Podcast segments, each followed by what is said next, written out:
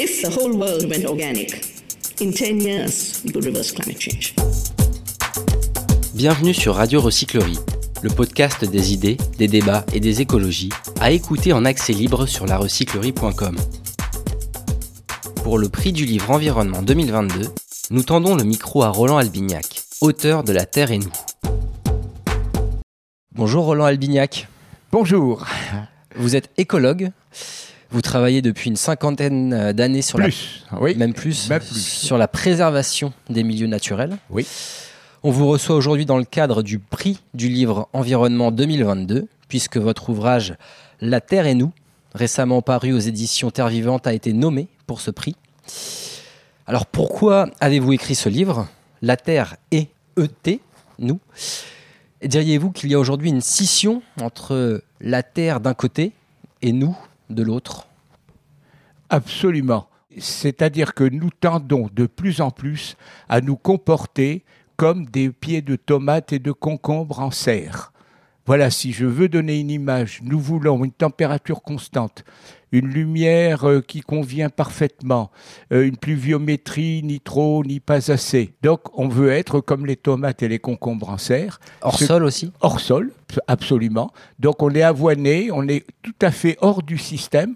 Mais ce qu'on oublie, c'est qu'on est dans le système. Les ressources sont dans le système.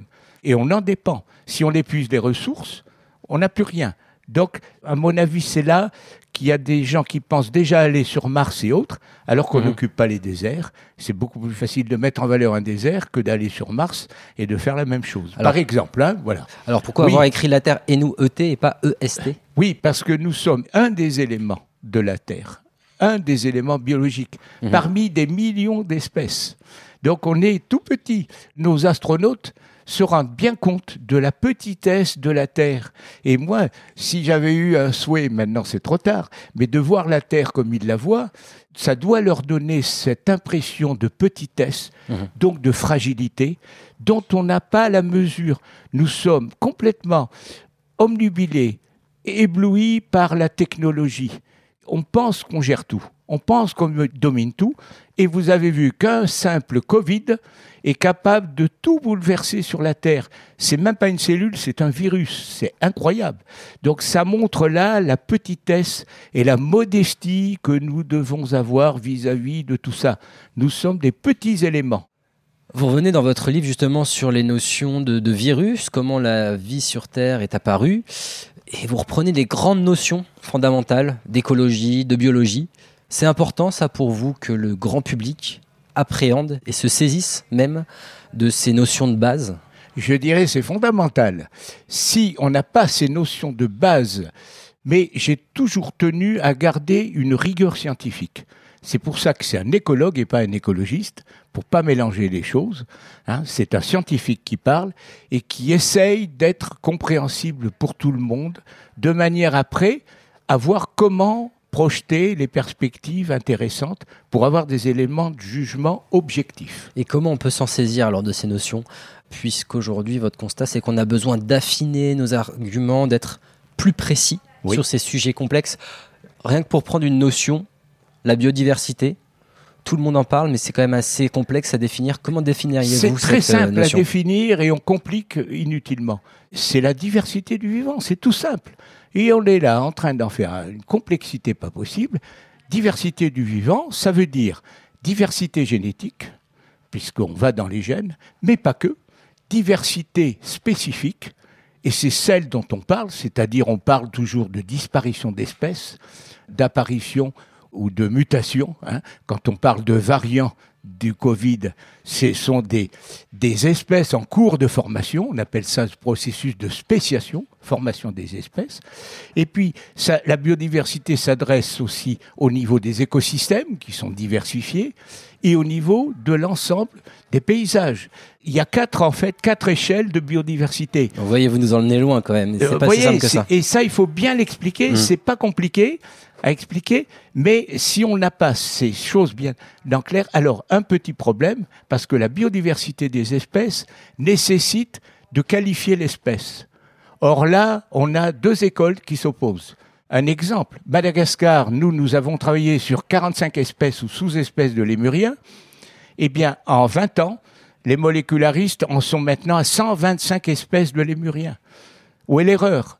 Donc, ils ont multiplié ces 45 espèces en plusieurs espèces, en fait, sans tenir compte de la barrière reproductive. Hum. Et là, on a, on n'arrive pas.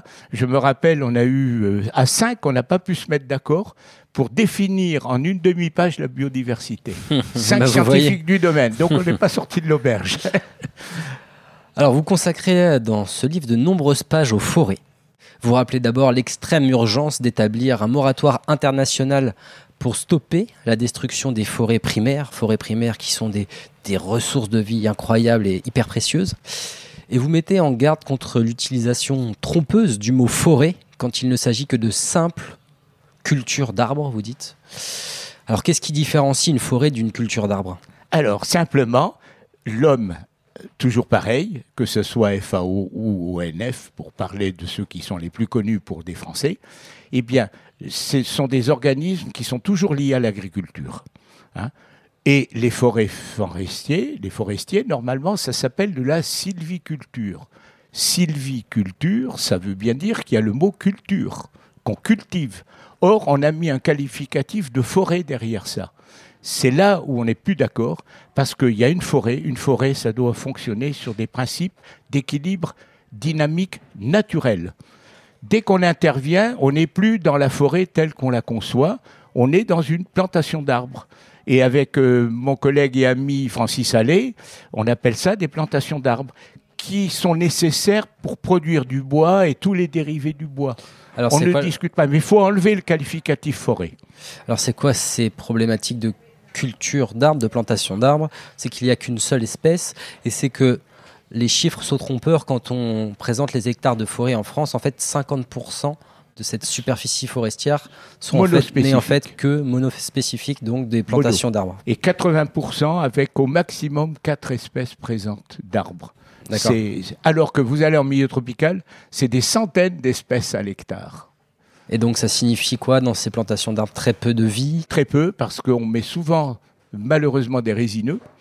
Donc les résineux, ça se décompose très mal, ça acidifie les sols et ça les stérilise, comme les eucalyptus. Mmh. Parce que la biodiversité, elle est aussi importante dans les arbres que dans le sol. Donc quand on voit une forêt de reboisement, mais le sol est complètement annulé, acidifié, si bien qu'il n'y a plus rien. Et donc, en termes de captation du carbone, etc., le double jeu forestier, c'est-à-dire forêt et sol qui, abrite la forêt, c'est des masses considérables qui disparaissent ou qui ne sont plus présentes. Et donc en, en France, on a la plus grande forêt artificielle d'Europe centrale, Absolument. d'Europe occidentale, la forêt des Landes. La forêt des Landes, qui a que connu je cite dernière- dernièrement un, im- un- de grands incendies. Eh ben, moi, Est-ce qu'on peut dire que c'est euh, que les cultures d'arbres favorisent ces Ah incendies bien sûr, des conifères en plus, les résineux, la résine, quand ça a chaud et que c'est sec, ça brûle. Et euh, on a beau mettre des pare-feux, les pommes de pin, c'est fou ce que ça part, c'est des vrais incendiaires, des bombes incendiaires, et ça part très loin. Donc c'est pas étonnant, moi je suis absolument pas surpris que ces forêts brûlent.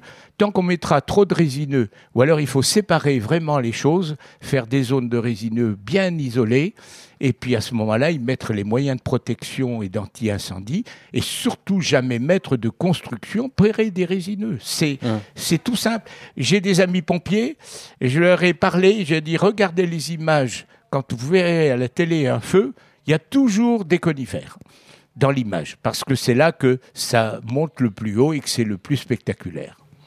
Voilà, c'est dramatique. À nous d'en tirer euh, les leçons.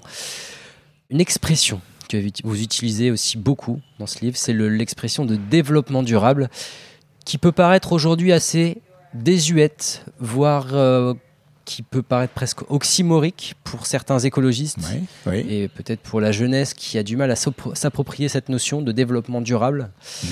Est-ce que vous croyez encore que le développement de la société industrielle peut être compatible avec la préservation et la restauration des Alors, écosystèmes En partie, oui. Si je suis un adepte, par exemple, des réserves de biosphère, hein, je crois qu'il y a un effort à faire de compréhension et donc de revenir au schéma de base qu'on avait proposé à Rio en 92, et j'ai eu la chance d'y être, c'est-à-dire le social, l'économique et l'environnemental. Le, le fameux trièdre, l'équilibre plan, c'est-à-dire la gamelle africaine avec trois pieds, qui va permettre, donc si un pied est plus faible, la gamelle bascule. Et là, on comprend le déséquilibre qui touche un mauvais équilibre entre les trois pôles. Mais vous voyez, ce triptyque n'a-t-il pas été euh, trop récupéré aujourd'hui par euh, les Ah multinationales ben on l'a mis à, tous les sauces, à toutes les sauces, ça c'est grave. Il faut quand Et- même tenter de, de et renouveler durable, cette et notion. durable, durable en plus, c'est soutenable. Le mot durable, regardez un dictionnaire, durable et soutenable, ça n'a pas du tout la même signification. C'est comme liberté, équité. L'équité, c'est une autre forme d'équilibre qu'on admet avec une hiérarchie. C'est très important. Ces mots, pour moi, sont capitaux. L'équité, le développement durable, il faudrait parler de soutenable. J'ai eu la chance d'être à Stockholm en 72. Alors là, on parlait de protection de la nature, bien sûr. hein. Et il y a un élément qui est fondamental, qui est plutôt anglo-saxon que français, c'est le fameux zonage. Je suis persuadé et intimement convaincu que toute cette complexité entre les réserves de biosphère, les parcs nationaux, ça c'est clair, mais après vous avez par exemple les parcs régionaux en France, ça ne veut rien dire. Un parc régional, c'est quoi? Ça peut être très protecteur de nature, mais ça peut être aussi simplement pour promouvoir le savoir-faire local, etc., qui est certes intéressant, mais qui n'a rien à voir avec la protection des milieux naturels. Donc on mélange tout et ça devient quelque chose de- de- d'incompréhensible. Natura 2000, ça c'est assez sérieux, c'est des petits sites. Malheureusement, on a un autre problème en France, et pas qu'en France, dans tous les pays occidentaux, c'est la propriété privée. Les parcs nationaux en France appartiennent entre 30 et 50 m'a-t-on dit, à des privés, les noyaux durs de protection. Donc, il faut que l'État absolument rachète. Il y a des moments, il faut protéger, et pour protéger, il faut que ça appartienne aux États. Un parc national, il est national parce qu'il appartient à l'État. Et nous sommes dans un système qui n'est pas conforme à la règle internationale.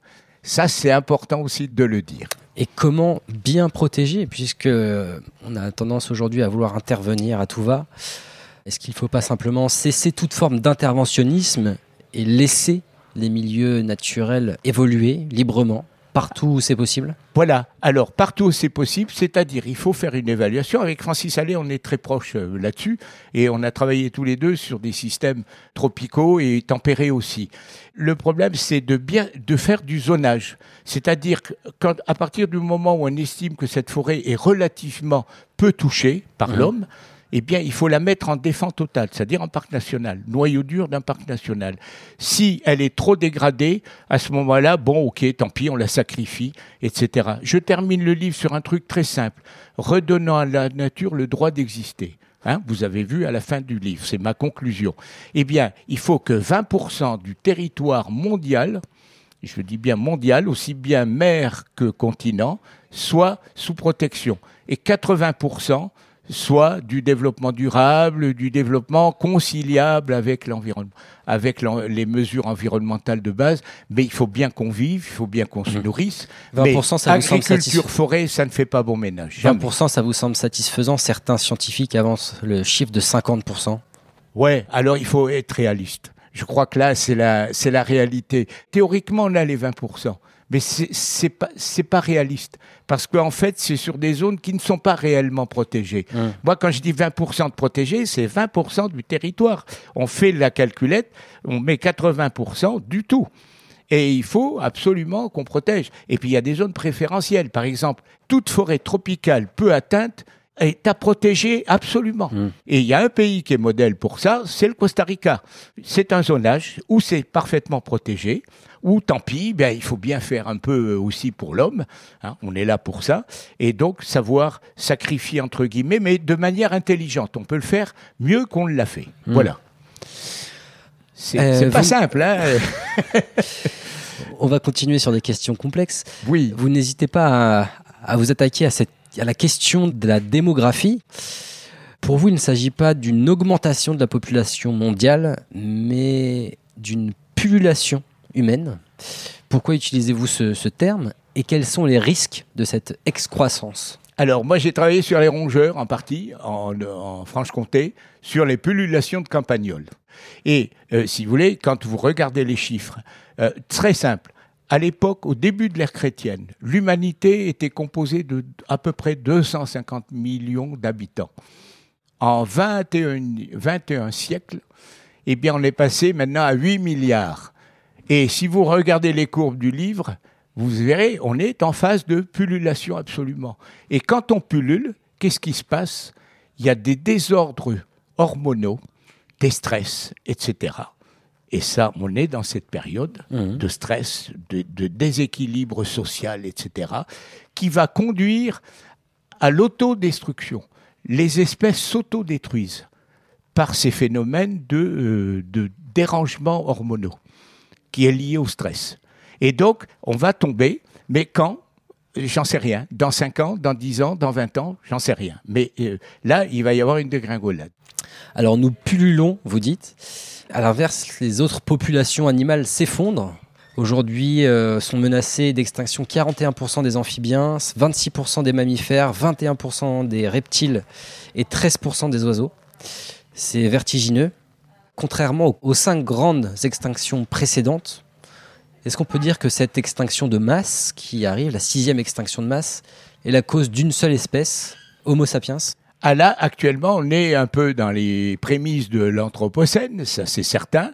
Et pour une fois, effectivement, c'est pas la nature qui l'impose, mais c'est apparemment l'homme qui est en train de scier la branche sur laquelle il est assis. Donc ça, c'est quand même un point très particulier de cette extinction de masse qui commence. Absolument. Et qui va se retrouver au désavantage des plus évolués. J'explique que le Crétacé, par exemple, l'époque des dinosauriens, il y a 65 millions d'années, ça a permis l'émergence des plantes à fleurs, des oiseaux et des mammifères. Et les mammifères, c'est nous au bout du rouleau, au bout de la course, puisque en 60 millions d'années, à peu près, on a créé des primates et l'homme est sorti de ces primates il y a que 300 000 ans. L'homme moderne euh, a moins de 300 000 ans, donc c'est très récent. On, nous représentons sur un cadran de 1 heure, 60 minutes, nous représentons les dernières secondes des 60 minutes. Donc c'est tout à fait récent. Le phénomène humain est récent et tellement exponentiel, pullulation, que et on va euh, là vraiment droit dans le mur. Il n'y a, pas- il y a pas 50 façons de voir les choses. C'est certain qu'on va y arriver. Mais dans cette chute de l'humanité que, que vous prédisez en quelque sorte, Homo sapiens amène avec lui d'innombrables espèces.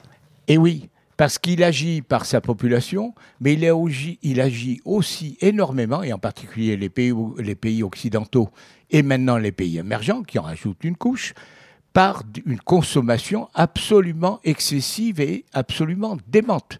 Il va falloir qu'on soit beaucoup plus sobre. Et c'est nous, pays occidentaux, qui avons pollué, si vous revoyez Germinal et autres, euh, avec tout ce charbon qu'on a exploité, c'est que les pays occidentaux. Hein. Les même les pays émergents n'étaient pas pollueurs à l'époque. Mais ça s'est rajouté dans les dernières années. Et là, du coup, ça en rajoute une couche absolument phénoménale et qui nous amène, encore une fois, droit dans le mur, malheureusement, euh, une fois de plus. Alors on le disait en préambule, ça fait 50 ans que les diagnostics sont posés. Pourtant nous sommes bel et bien entrés dans la catastrophe écologique tant redoutée. On y est, ça y est. Le climat s'emballe, la biodiversité s'effondre, on vient de le dire, et l'empreinte écologique mondiale a doublé au cours de ce demi-siècle. Absolument. Alors, avec euh, votre regard historique, avec votre recul, avec votre expérience, comment changer radicalement la donne aujourd'hui? Alors, euh, moi, je suis optimiste. hein. Malgré tout ce que je dis, je pense, j'espère que l'homme aura l'intelligence collective. Je parle souvent d'intelligence collective. hein. Individuellement, bon, on se sent un peu petit, euh, démuni, mais l'intelligence collective, c'est important. J'espère que l'intelligence collective nous amènera à reconsidérer nos systèmes sociétaux. Il faut absolument, hein, j'insiste beaucoup là-dessus sur ce changement sociétal, il faut absolument qu'on se reconsidère, qu'on voit comment se développer d'une manière raisonnable. Il y a des solutions. Euh, les catastrophes sont annoncées depuis les années 70. Hein, Club de Rome, René Dumont, Jean Dorst et j'en passe plein. hein. Donc tout est écrit. Le livre, en fait, je dis souvent, c'est des répétitions de nos, de nos anciens qui nous avaient déjà prévenus, mais qu'on ne voulait pas écouter à Stockholm en particulier. À Rio, nous avons pensé que ça allait avancer. On voit malheureusement que ça n'avance pas, ça nous désole complètement. Je pense que c'est encore rattrapable. Donc sinon, j'aurais pas fait le livre et j'aurais pas proposé des solutions. Mais maintenant, il faut qu'on prenne sérieusement tout ça en main et puis qu'on essaye justement, ce qui est proposé, d'avoir cette intelligence de s'adapter vite et de changer nos comportements rapidement. Là maintenant, on, a pu, on est au pied du mur en quelque sorte.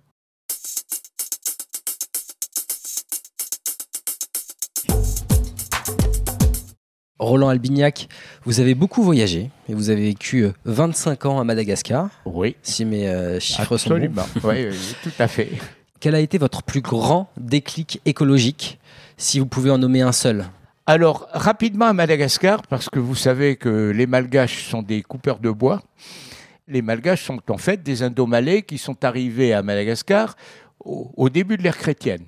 Donc il y a à peu près 20 siècles. Hein. C'est pas pas vieux la colonisation de Madagascar par l'homme.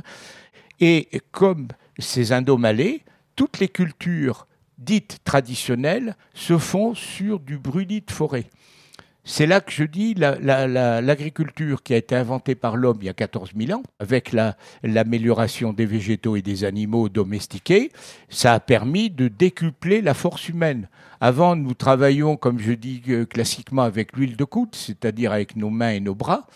Maintenant, on a ce que j'appelle, moi, des exosquelettes, c'est-à-dire la voiture ou l'avion qui nous permet de nous déplacer, les engins qui nous permettent de travailler le sol, etc., rapidement. Tout ça, c'est des exosquelettes très énergétivores. Donc tout ça fait que nous allons toujours dans ce sens de plus en plus d'impact. Et là, il faut revenir euh, donc à cette fameuse sagesse et cette sobriété dans l'action. Alors, sur le plan écologique, Madagascar, c'était un peu un révélateur.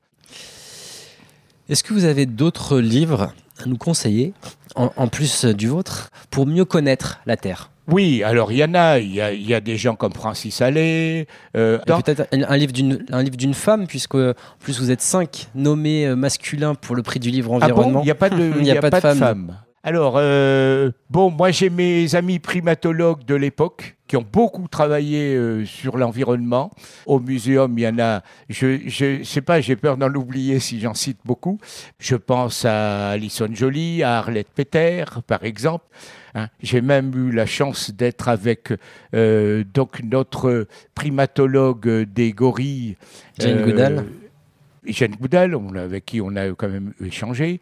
Donc, il y a plein de choses sur les, en particulier sur les, les, la primatologie. Eh bien, on leur rend hommage dans ce podcast à ces primatologues. Dernière question, comment vous imaginez le monde dans 20 ans, dans une perspective plutôt utopique? Eh bien, il va falloir qu'on partage, si on a le sens du partage. Hein. Parce que hmm. moi qui ai vécu dans des pays en développement qui sont toujours en voie de développement. Hein. Madagascar, pour pas le nommer, et l'Afrique. J'ai beaucoup séjourné. Euh, je me suis même occupé avec l'UNESCO de plusieurs euh, parcs nationaux en Afrique. C'est absolument euh, incroyable la manière dont ça se dégrade. Donc, il faut absolument qu'on repense tout ça. Et donc, si on arrive à, à aller vers plus de partage, comment vous l'imaginez cette société puisque vous appelez un changement sociétal? Alors, le changement sociétal, eh bien, il va falloir que nous, nous soyons plus sobres et puis qu'on sache le redistribuer aux pays euh, les plus pauvres et ceux qui ont le moins pollué, pour lesquels ils ont droit à un certain crédit de pollution, un, certain crédit de développement, parce que là, le fossé entre ces pays-là se creuse. Euh, pour moi, ça devient peut-être source de conflit. Ce qui est grave, c'est que ça peut conduire à des sources de conflit. Et je suis même quelquefois étonné qu'il n'y ait pas eu de révolution de certains pays du Sud, euh, voyant cette disparité et l'abandon. Je suis absolument euh, surpris du comportement de l'Europe vis-à-vis de l'Afrique. L'Afrique est un pendant de l'Europe sur bien des plans et malheureusement, l'Europe abandonne l'Afrique. Et je suis scandalisé vraiment de voir qu'on n'a pas un, rôle de partenariat plus évident hein, et avec du gagnant-gagnant euh, beaucoup plus que de la France-Afrique qu'on a malheureusement trop longtemps connu. Revenons à un certain équilibre et à un certain partage équitable. Voilà, essayons d'être plus équitables. Roland Albignac, un grand merci pour ce moment à la recyclerie, merci pour votre regard et euh, à bientôt pour la remise de prix. Eh ben, c'est très gentil, merci. Et encore une fois, je suis ravi euh, de ça parce que ce prix va nous permettre de faire avancer les choses. On l'espère tous. Hein. Et, merci pour cette discussion. Hein. je suis un peu un passionné et un peu un convaincu euh, qui essaye de faire avancer les choses. Et donc, si ça aide à ça, j'en suis absolument ravi. Merci beaucoup. Merci à vous.